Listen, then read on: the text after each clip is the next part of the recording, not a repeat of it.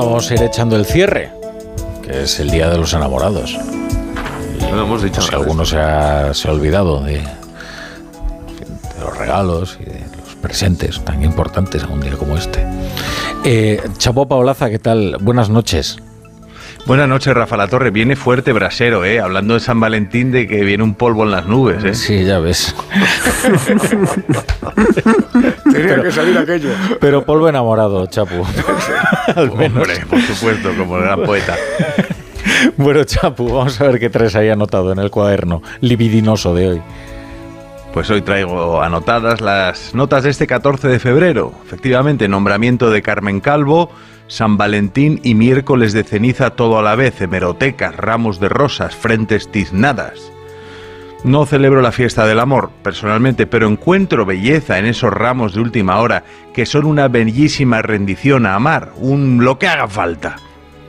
Mientras haya media docena de tipos en la cola de una floristería de un centro comercial de Madrid a las 8 de la tarde, habrá esperanza en mi Españita. Por aquí vienen los denostadores de San Valentín. Hacedle sitio a estos estetas muy finos, que si es hortera, que si es comercial, que si el amor romántico, tú sabes que si tal porcentaje de los matrimonios se divorcian, sí. ¿Y qué pasa? ¿Eh? Dejad a la gente en paz, hombre, que se arrime como buenamente pueda, sin que vengan a tomar las medidas de si es hortera o no. O el amor bien entendido supone que tu novio te invita a comer a una franquicia en la que la carbonara en realidad, chico, no es carbonara. Bueno, ¿y a ti qué te importa? Es que ahora tú te puedes casar con tu perro, pero no se te ocurra llevar a tu novia el 14 de febrero a cenar con un ramo porque estás pervirtiendo el amor. No sé, todo es cookie menos San Valentín.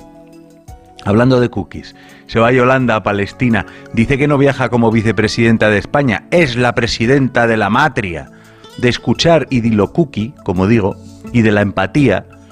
Digo yo que si se puso la mantilla para ver al Papa, para ir a ver a Hamas se llevará un RPG. Si le cantó las 40 a Netanyahu, le va a leer la cartilla a Sinuar, ya veréis, ya veréis. En Hamas temen que lo pueda matar a viquiños.